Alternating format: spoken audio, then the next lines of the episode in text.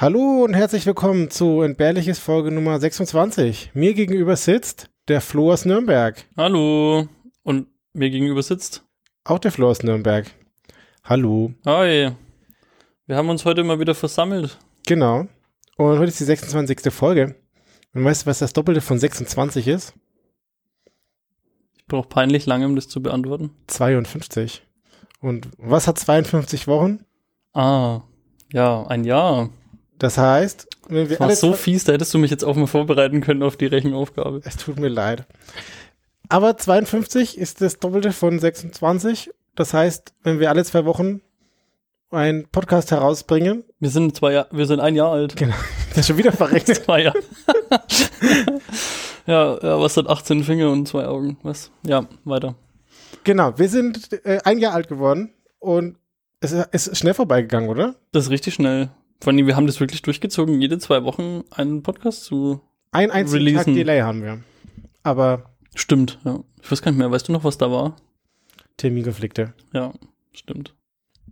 Ja, aber bisher hat mir alles Spaß gemacht. Ja, stimmt. Machen Same. Würde ich, würde ich auch, glaube ich, genauso weitermachen. Das ist schön. Machen wir mindestens noch ein Jahr. Wir, wir können auch gar nicht anders, weil wir haben eine iTunes-Rezension äh, bekommen ähm, von jemandem, der geschrieben hat, wir sollen doch bitte nicht aufhören. Okay. Was mich sehr gefreut hat. Ich glaube, ich, viel höher kann man doch einen Podcast eigentlich gar nicht loben. Oder bitte hört nicht auf. Das stimmt. Das ist doch eigentlich sehr schön. Das hat mich zumindest sehr gefreut. Ja, mich auch. Hit it, Joe!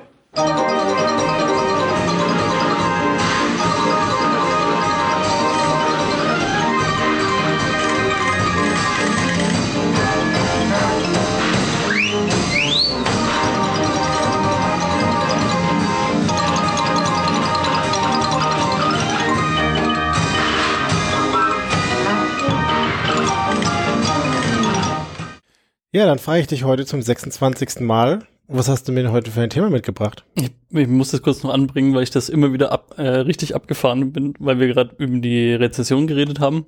Rezension.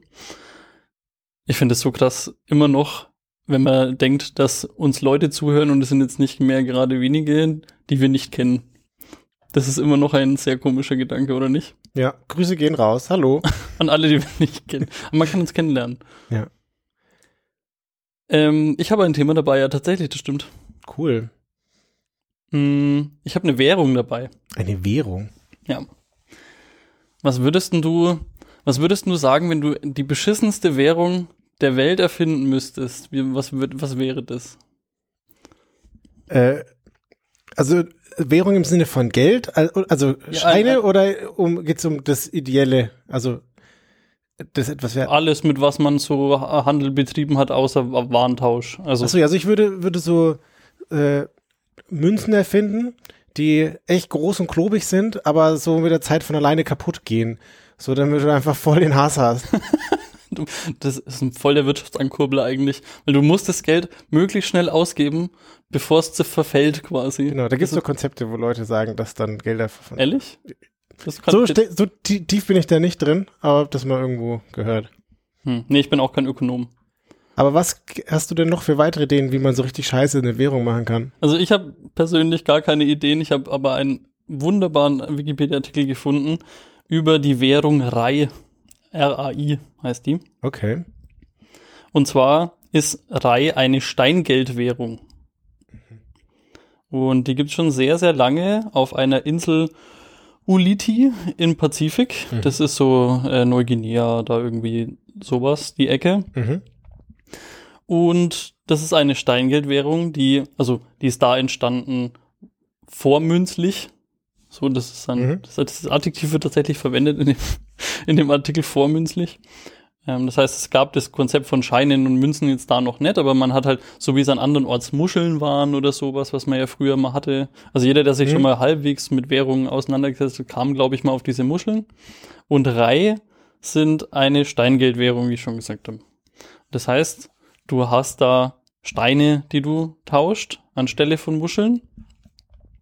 Und warum ist das jetzt so bescheuert? Weil auf der Insel ganz viele Steine rumliegen. Nee. Und der Steinschorsch ist derjenige, der die aus der, aus der Erde raus transportiert. Das, pass auf, das ist auch ein Thema auf der Agenda. Also das erste Mal ist, diese Steine sind entweder Handteller groß hm. bis auch vier Meter. Ah, großartig. also das sieht immer so ein bisschen aus wie so Mühlsteine. Und die haben verschiedene Größen. Die können auch bis zu fünf Tonnen schwer sein. Da rollt der Rubel, oder? oh, warum ist mir der in der Vorbereitung nicht aufgefallen? Danke dafür. Kann man dich als Gagschreiber engagieren? Mach ich nichts mal. Die sind einfach unfassbar groß und unhandlich. Und also der Fakt ist, dass die bis heute noch existieren. Die, äh, das Steingeld ist auf dieser Insel immer noch so die offizielle Währung. Und sie sind einfach unfassbar schwer man muss ja trotzdem irgendwie diese Steine, also die, die Währung transferieren zu jemand anders. Das ist natürlich mit einem 4-Tonnen-Stein echt hart, weil unpraktisch. Ich will nicht jedes Mal. Also diese Steine, die sind auf der ganzen Insel verteilt. Die lehnen aufrecht meistens an irgendwas dran, also an, an einem anderen Fels oder an, ähm, an einem Gebäude oder so. Oder manchmal, wenn die frei stehen können, dann tun die das auch. Und nachdem man die jetzt nicht einfach jedes Mal verrollen kann, wenn ich was be bezahlen will oder so oder irgendwie ein Stück Land kaufe, dann kann ich nicht einfach immer diese ganzen Steine da wegrollen. Deswegen bleiben die meistens einfach da. Also du hast jetzt Steine mhm. und dann bleiben die einfach da und wo sie sind und die haben jetzt einen anderen Besitzer. Mhm.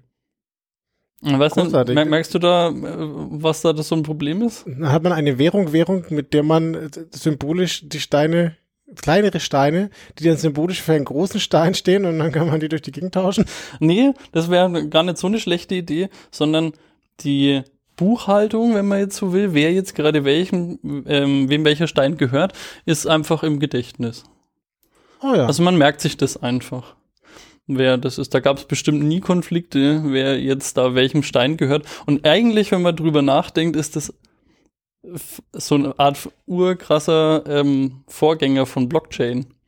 Weil du hast jetzt keine zentrale, keine zentrale Autorität, die bestimmt, wem welcher Stein gehört, sondern wer, wenn die Mehrheit der Leute sagt, dieser Stein gehört dem, dann hat er eigentlich recht.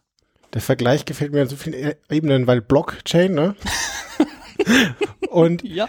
und ich meine, das, das, ist ja symbolisch äh, für Blockchain und für echte Währungen. Das funktioniert auch nur, solange die Leute dran glauben.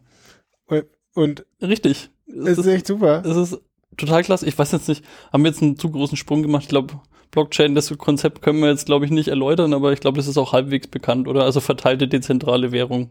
Ja, in digital. In digital. Und viel Umweltverschmutzung. Das alles habe ich noch untergebracht. Ja, sehr gut. Jo, diese Steine, die man jetzt nicht transferieren kann und die eigentlich äh, ein, ein, ein, ja, ihre Wahrheit in quasi Warte dem gemeinen Kollektiv haben, ja.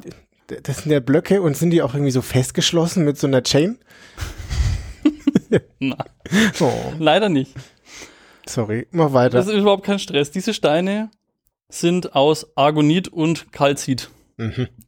Das ist jetzt insofern gut, aber auch irgendwie ungünstig, als dass dieses Zeug nicht auf dieser Insel existiert naturell.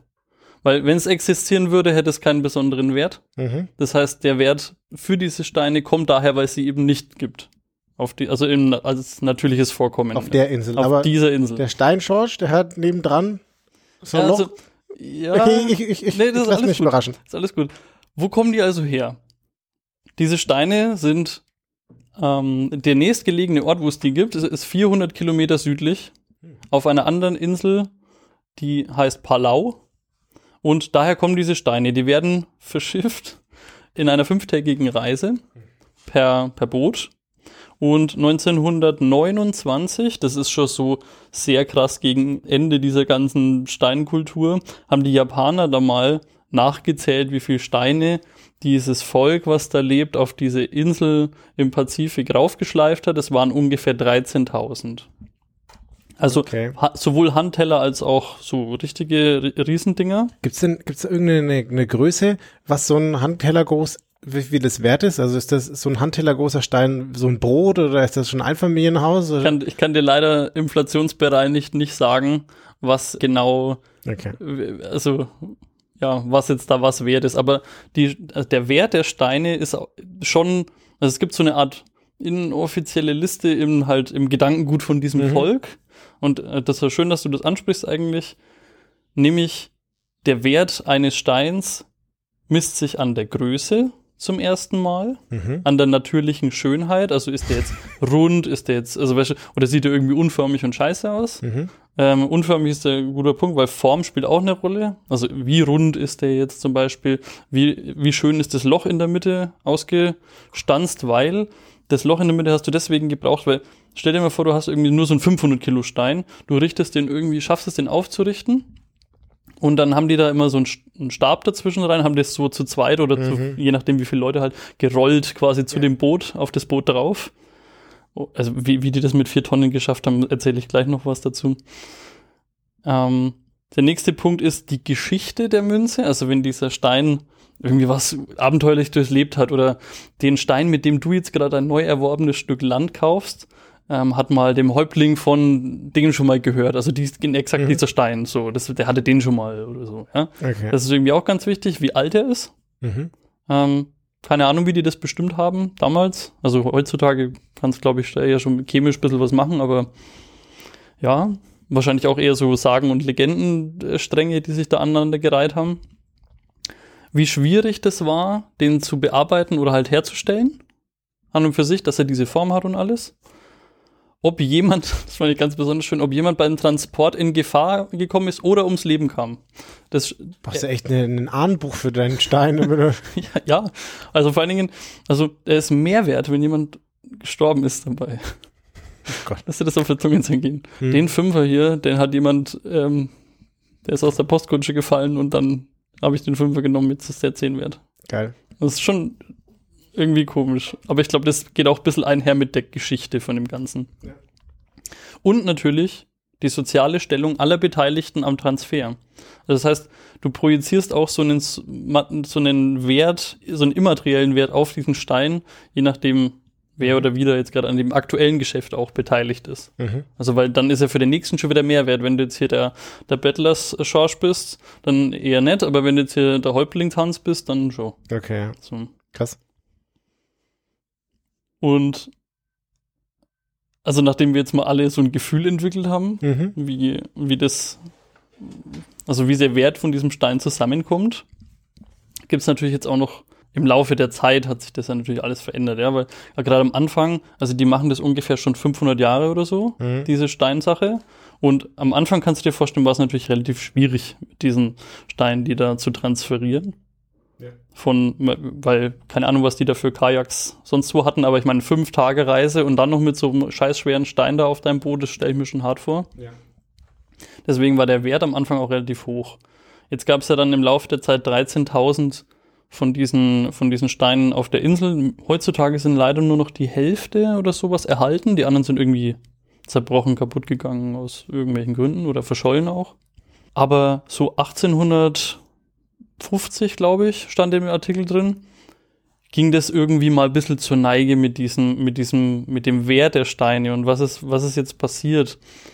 Es gab einen Engländer oder einen Australier, nagel mich jetzt nicht mehr genau fest, der mehrere Bootswerften in der Gegend hatte. Mhm. Und der hat natürlich auch unter anderem mal seinen Fuß auf diese Insel da gesetzt und da auch so eine Art Kontor aufgebaut. Und ähm, dadurch, dass der wesentlich leistungsfähigere ähm, Schiffe hatte und ähm, auch die regelmäßigen Schifffahrtsverkehr nach von Yap, äh, also das ist diese Inselgruppe, wo die wohnen, nach Palau, wo, das ist da, wo die Steine herkommen, etabliert hat, haben diese Steine eine dermaßen krasse Inflation erfahren, dass am Ende konntest du für, ein, den, für den Inhalt von ein paar Koko Kokosnüssen, also Copra, das ist irgendwie das getrocknete Innere von einer Kokosnuss, habe ich jetzt auch erst gelernt. Mhm. Für den Inhalt von so ein paar Kokosnüssen konntest du dich mit dem Schiff nach Palau fahren lassen und dann zurück mit dem mit so einem Stein, mhm. was natürlich der Tod für diese Währung ist. Ja, klar. Weil auf einmal kann jeder Depp Kokosnüsse gibt es da einfach unendlich viele. Und auf einmal kann da jeder Deppen darüber fahren und sich einfach so seinen Stein mitbringen. Und das, ja, dann macht das irgendwie keinen Sinn mehr. Ja, das ganze Konzept. Und so ist das dann alles explodiert. Und die mussten sich dann zwangsläufig auf ein anderes System und eine Fremdwährung sozusagen einigen. Das weiß ich jetzt gerade nicht mehr, welche das jetzt eigentlich genau aktuell ist, aber faktisch gibt es diese Steine immer noch. Mhm. Und die werden auch noch ähm, behandelt, aber eher so symbolisch. Also wenn du heutzutage auf dieser Insel lebst und von du kaufst irgendjemanden des Großvaters Land ab, dann untermauerst du das symbolisch mit so einem, okay. ich sage jetzt mal, Mühlstein irgendwie noch, der da halt auch noch so rumsteht, ja, der gehört meiner Familie, Generation so und so und den kriegst du jetzt auch so mit. Oh, das ist eigentlich putzig. Das ist eigentlich ganz schön, oder? Ja. Aber es ist immer noch die offizielle Währung. Kann man immer noch machen. Also es gibt also tatsächlich noch ein Land, die ein abgefuckteres Währungssystem haben als die USA mit ihren Schecks, die sie einscannen. ja, tatsächlich schon. Witzig ist auch, äh, Fun Fact am Rande jetzt noch so für, für, fürs Ende, dass diese Steine, das habe ich gerade schon mal gesagt, die müssen immer aufrecht stehen. Wenn die umfallen oder wenn, ähm, wenn die jemand halt hinlegt, also gerade für den Eingeborenen ist das die übelste Gotteslästerung und überhaupt und äh, schändliches Verhalten sozusagen. Und das gibt ja dann irgendwann auch mal diesen Tourismus. Und dann kommt halt immer wieder vor, dass da irgendwelche Ausländer auf diese Insel kommen und so ein Ding umschmeißen und als Picknicktisch verwenden. Oh nein. und ähm, das wurde dann auch mal später unter Strafe gestellt. Man musste eine Strafe zahlen, Obacht in Dollar. also die haben dann schon auch gewusst, was sie an diesen Steinen halt haben, ja. Das finde ich eigentlich witzig. Weil stell dir mal vor, sie hätten, ja, da kriegen wir jetzt als Austausch für dir, boah, 500 Steine locker. jo. Spannend. Das, Total cool. Das war Rai, die Währung. Kann man sich da, ich stelle mir vor, ob dann da jetzt mittlerweile so ein Souvenirshop gibt, wo man diese Steine dann so mitnehmen Oh, ich wäre ich, ich wär voll das Opfer, ich würde mir voll einen mitnehmen. Also gerade nachdem ich jetzt diesen Artikel da gelesen habe, ich finde das urcool. Ja, vielleicht so mit persönlicher Prägung, Widmung. Ja, vielleicht kann man die auch online kaufen. Hm, wie, der, wie der Kollege Dominik von, von äh, Sealand eine Lordschaft hat. Grüße gehen raus an das Ach. Kriegen wir vielleicht mal irgendwann so einen Reihstein irgendwo her. Das wäre cool. Das wäre richtig schön. Der hat, den hat ein Bamse im Maul oder so. Ja. Dankeschön. Wem haben wir den Artikel zu verdanken? Oh, das habe ich nie rausgesucht. Verdammt. Das, ja, das liefere ich nach. Okay. Habe ich das mal überhaupt nicht dran gedacht. Obwohl wir doch so eine tolle Checkliste haben. Gut, ähm, überspielen wir mal, dass ich das vergessen habe und du sagst mir, was du für ein Thema hast. Bei mir geht es um die Cola-Bohrung. Cola-Bohrung? Ja, wenn du da beim, bei Coca-Cola, da gibt es so ein Loch. Nein, das ist nicht die Cola-Bohrung, sondern die Cola-Bohrung ist ein echt tiefes Loch. Nämlich eine Bohrung. Also die Cola-Bohrung heißt auch KSDB, Cola Super Deep Borehole. Und es ist das tiefste Bohrloch und es ist auf einer russischen Halbinsel, die Kola heißt. Mhm. K-O-L-A. Und wenn ich jetzt so gerade drüber rede, fällt mir auf, dass ich langsam so eine Reihe habe. Ich könnte irgendwie im Guinness-Buch der Rekorde und habe irgendwie am Anfang aufgefahren. Ach, wegen der Straße. Ja. Aber ist gar nicht, gar nicht meine Absicht. Es ist nämlich ein, ein Bohrloch. Es hat eine Teufel von 12.262 Metern.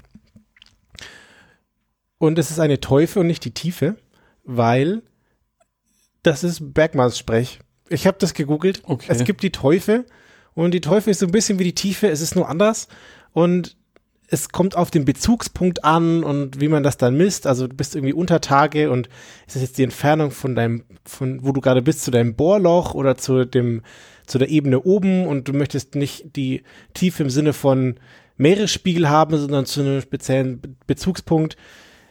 Lange Rede, kurzer Sinn. Mhm. Die Bergmänner und Frauen nennen das Teufel und nicht Tiefe, aber es ist im Wesentlichen die Tiefe. Und ich habe auch jetzt an ganz vielen Stellen versucht, normale Begriffe zu verwenden, weil das ist echt schlimmer als die Informatikerinnen und Informatiker. Die haben echt für alles irgendwie so super Spezialbegriffe, aber eigentlich ist es einfach sowas wie die Tiefe. Okay. Ja. Und es ist das tiefste Bohrloch seit 1979. Und bis 2009 war es auch das längste Bohrloch. Und wenn Sie überlegt, hm, Bohrloch, wie kann das sein, dass es das tiefste, aber nicht das längste ist?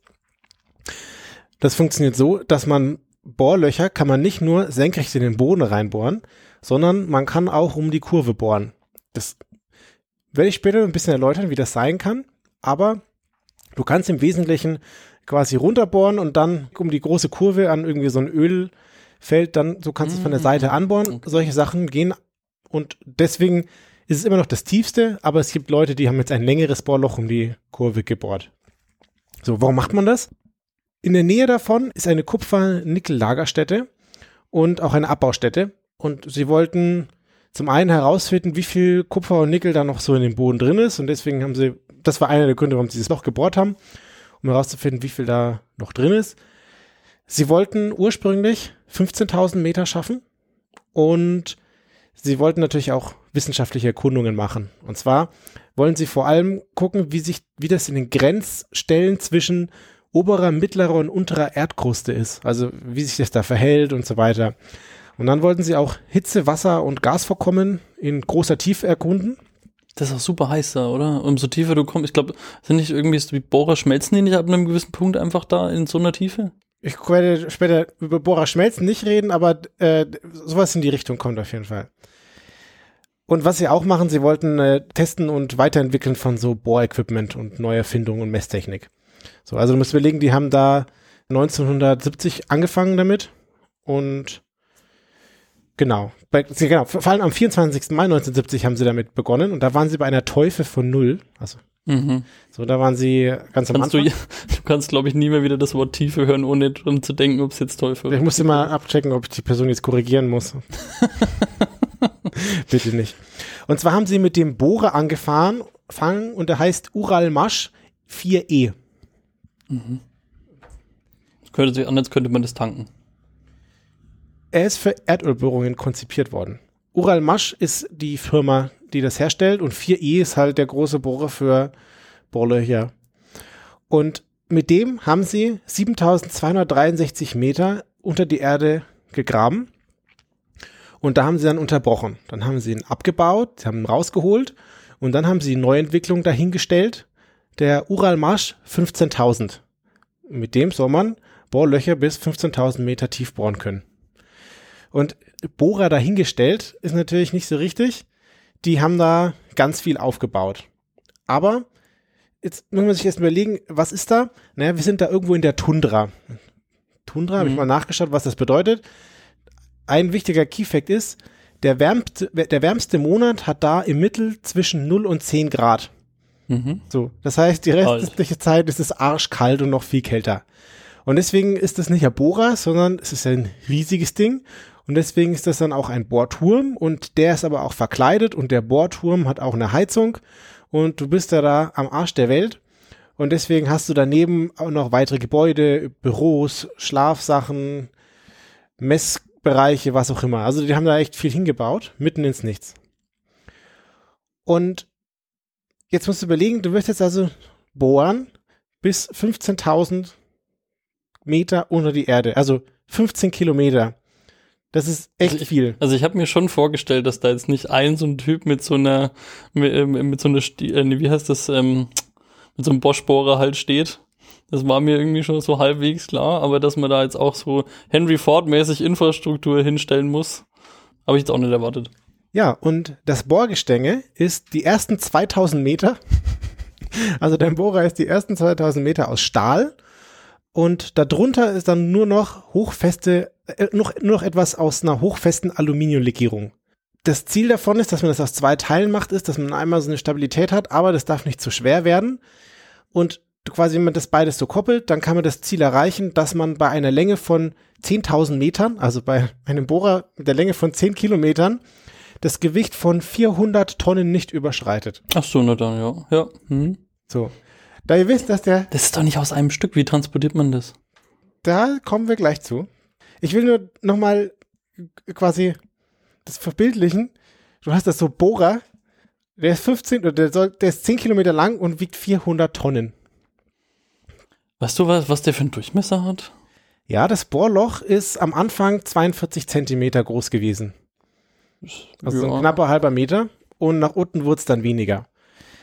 Und diese Aluminiumlegierung sorgt dafür, dass man bis 250 Grad Celsius temperaturstabil ist. Also da verformt es sich dann nicht zu krass. Ich finde auch Alu gerade scheiße interessant. Also ich, weiß, es ist eine Legierung, aber ich hätte ich erwartet, dass Alu eigentlich sehr weich ist. Ohne jetzt Materialwissenschaften zu ja, da kommen wir gleich noch drauf, wie sich dieses Material unter der Tage verhält. Jetzt mal überlegen, wie machst du das? Du möchtest ja Proben nehmen, das heißt, du musst diesen Bohrer mal wieder rausholen und sie haben dafür gesorgt, dass das vollautomatisch geht und du kannst 12 Kilometer Bohrer in nur 18 Stunden vollautomatisch aus der Erde rausholen. Aber nur rauswärts.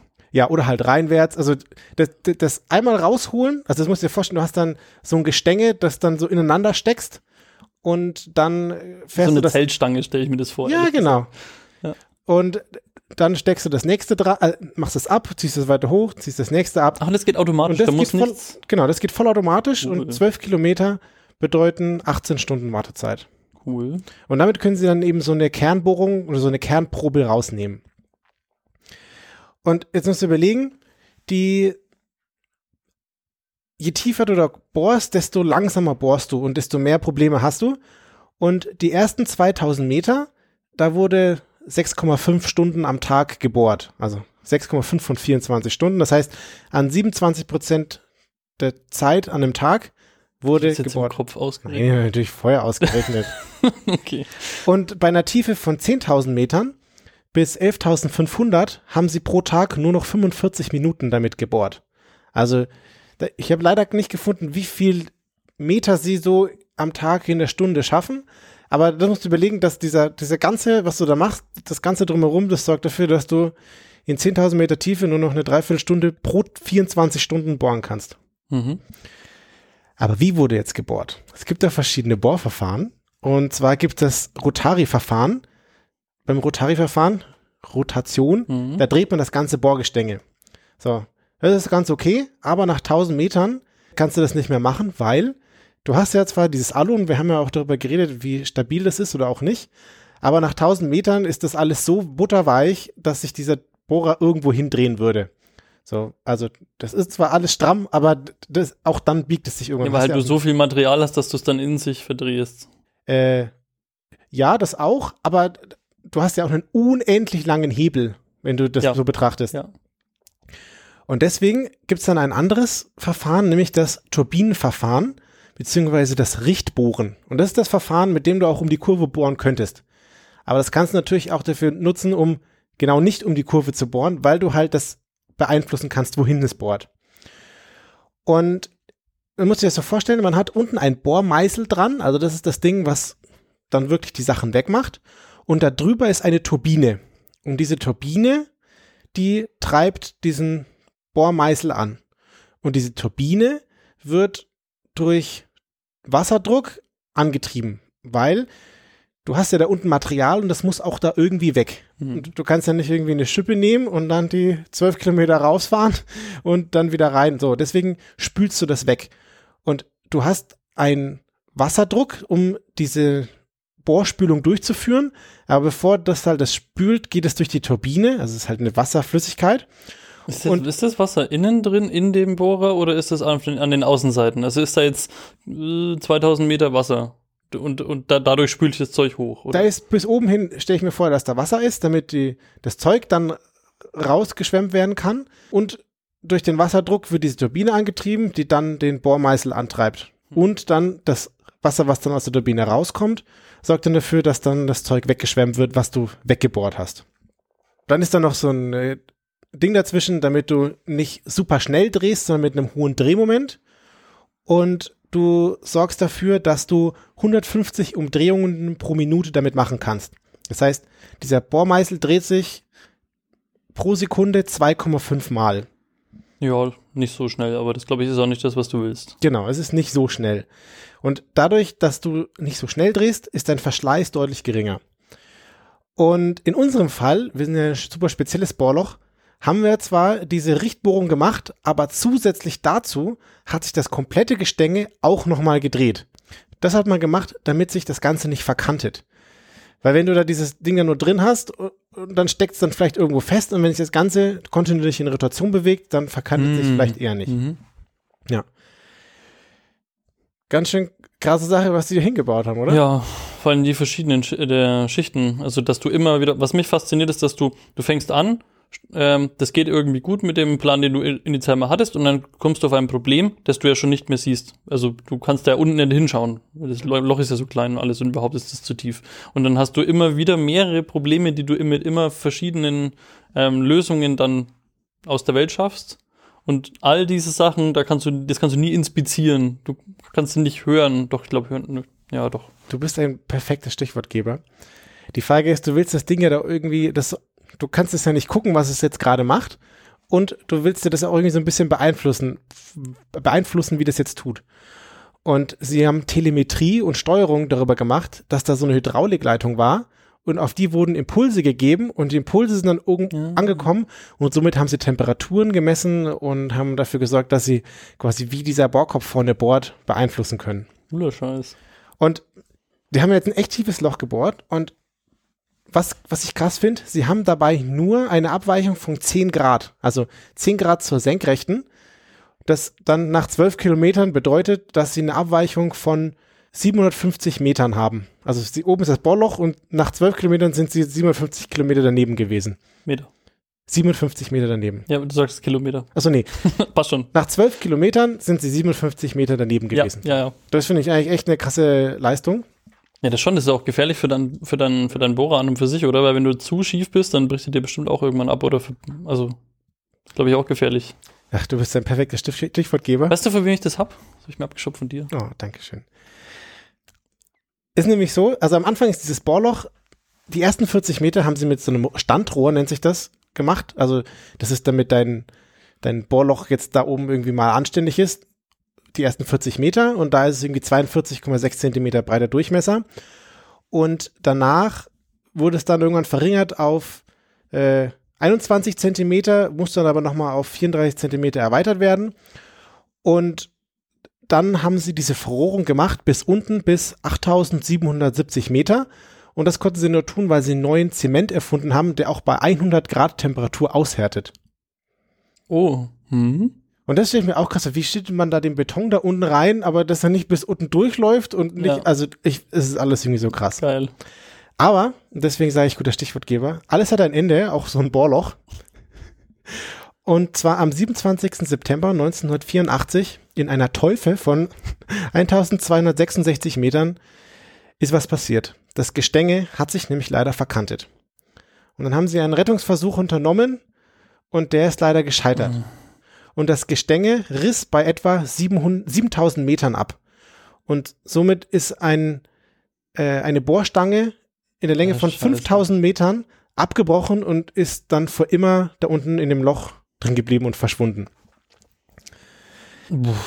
Sie haben da Neuanläufe gemacht? Das ist ja natürlich dein, das Tod für, für das Projekt einfach, weil du. Ich habe am Anfang ehrlich gesagt nicht dran gedacht, dass das ja dann abbricht. Ich habe gedacht, ja, okay, wenn sich's verkantet, also. Ich habe nicht dran gedacht, dass man das dann nie wieder rausbringt. Einfach. Deswegen sind sie da ein bisschen hochgegangen. Zu, sie waren irgendwie bei, was habe ich gesagt? Sie waren bei, genau, sie waren bei 12.066 Metern. Und dann sind sie, weil natürlich so viel da drin gesteckt ist, sind sie dann wieder hochgegangen zu 7000 Metern und haben dann da einen Abzweig gemacht. Ach ja, die anderen 10 Grad in die andere Richtung. Genau. Und da haben sie dann verschiedene Versuche gemacht und sie haben drei Versuche haben es geschafft, bis auf 11.000 Meter zu kommen. Aber sie waren ja schon mal bei 12.077 Metern. Mhm. Und sie hatten dann das Problem, dass ab, äh, ab 11.000 Metern ist echt problematisch geworden, weil du hast dann Temperaturen um 180 bis 200 Grad. Und wir haben gesagt, dass die Aluminiumlegierung bis 250 formstabil ist, aber es ist natürlich schon äh, sehr extrem. Dann haben sie irgendwann die Ansage gemacht, also 13.000 Meter wollen wir schaffen. Haben sie nicht geschafft. Sie haben dann 1992 haben sie aufgehört bei 12.262 Metern. Und das finde ich echt eine krasse Leistung. Voll deep. Ja. Die Frage ist, was jetzt mit dem tiefen Loch ist. Sie haben es versiegelt, der Bordturm wurde abgerissen und sie haben natürlich allerhand Ergebnisse daraus gezogen. Sie haben 45.000 Gesteins Gesteinsproben daraus geholt und die meisten davon sind mit Stand 2010 noch nicht ausgewertet. So, die Frage ist, ob das auch jemals passieren wird, mhm. aber die liegen jetzt da. Eine wichtige Erkenntnis, die sie hatten, ist, es gibt so Temperaturgradienten. Also man sagt, an der Oberfläche pro 100 Metern verändert sich die Temperatur um ein Grad. Aber sie haben dann herausgefunden, dass dann bei 3000 Metern, dass sich dann die pro 100 Meter um zweieinhalb Grad verändert und dass man in der Tiefe von 2000 Metern halt 205 Grad Temperatur erreicht und das lag deutlich über den Erwartungen, die sie hatten. So, das ist eine Erkenntnis. Vor allem, weil sie auch die Erdkrusten inspizieren wollten und man hat sich halt davor vorgestellt, wie warm es da ist, aber konntest nicht nachgucken und das konnten die jetzt. Und über den Flüssigkeitsspiegel in diesem Bohrloch konnten sie dann Rückflü Rückschlüsse darauf schließen, wie sich die Erd kann, Erdkrusten bewegen und was da passiert. Also wenn sich da halt. Ach, weil das dann einen unterschiedlichen Höhenstand hat. Irgendwie so. Heute sieht man da nur noch, also es gibt echt ein Foto von, es ist echt, das ist das geilste Bohrloch, was die Menschheit gemacht hat, aber oben sieht es einfach auch nur aus wie so ein Schlachtfeld und da ist einfach so ein, so ein, ich sag mal 42 Zentimeter Metall-Gullideckel, also nicht Gullideckel, weil nicht offen, aber so mit dann irgendwie zwölf Schrauben so festgedreht, rostend am Boden und äh, kann man wohl einfach hingehen und gucken. So. Wenn du da den Schlüssel reinfällt, ist er weg. Ja. Brauchst du nicht die Stadt anrufen. Aber es gibt natürlich noch eine Legende und damit kann ich dann auch schließen. Und zwar haben sie 1989 haben sie auch in dieses Bohrloch Mikrofone reingehalten, weil man wollte halt gucken, wie das da so unter der Erde klingt. Das haben sie wohl veröffentlicht und dann haben Leute gesagt, Zitat, das sind menschliche Schreie aus tausenden gequälten Kehlen. Und da das die Russen waren, haben dann, wurde dann quasi gesagt, die haben die Hölle angebohrt. Und ein, ein norwegischer Religionskritiker und ein Lehrer, der hat diese Geschichte dann noch um weiteren Quatsch erweitert und hat das dann einem religiösen US-Fernsehsender zugespielt. Die wussten oder die hatten Zweifel daran, ob das stimmt, aber die haben es dann an einen texanischen Fernsehprediger weitergegeben und der hat es dann in den ganzen USA verbreitet, dass die Russen die Höhe angebohrt haben. Geil. Ja, ja. Kann man das, gibt es das irgendwie? Kann das weiß ich, habe ich nicht, habe ich nicht geschaut, ob ich das irgendwie als Link finde. Vielleicht ist es in der Quelle mm. verlinkt. Aber da haben wir jetzt, kommt mir das bekannt vor, aber ganz, ganz entfernt. Da haben wir jetzt zumindest auch unsere Toten, weil das tausende gequälte Seelen. Das sind alle die Wissenschaftler, das sind einfach die Schreie, die, die haben, als der erste Bohrer abgebrochen ist, waren die so, oh nein, dass das Echo so lang in diesen Tunnel rein nachgeklungen hat, dass man das danach noch messen Das halt jetzt nur noch rauf und runter. oh nein. Ja, genau. Und 75 Prozent davon haben wir dem Gretarson oder der Gretarson zu verdanken, dem Wikipedia-Autor oder Autorin. Ja, übrigens, weil du das jetzt gerade sagst, ich konnte das äh, noch jetzt nachrecherchieren, während, während der Aufnahme sogar. Ich habe dem Schneids 54 ganz viel zu verdanken, nämlich 37 Prozent, 38. Und er hat auf seinem Profilpage den Ruf mich an, Ausrufezeichen und seine Telefon, nee, seine E-Mail und seine Telefonnummer. Okay. Ja. Nun gut. Vielleicht kann man den mal anrufen, wenn man das nächste tiefe Loch bauen will. Ja. Ja, danke für deinen Artikel. Oh, der war, der, der hatte eine Ebene, die ich nicht beabsichtigt habe. danke für deinen wow, Aufruf ja. danke für deinen Artikel. Okay. Ja, machen wir so. Keine weiteren Fragen für heute. Und danke fürs Zuhören bei unserer Jubiläumsfolge, einjähriges. Ein Jahr. Jo, danke dir auch. Ja, wir waren Burger essen für das Jubiläum, was ich eigentlich eine gute Sache finde. Ja, voll. Von daher, Dankeschön und bis bald. Bis bald. Ciao. Ciao. Bis nächstes Jahr. Also bis ganz viele Jahre. Das kannst du einfach wegschneiden. Ich wollte bis fürs nächste Jahr sagen, jetzt habe ich es verkackt. Oder ich lasse es drin. okay.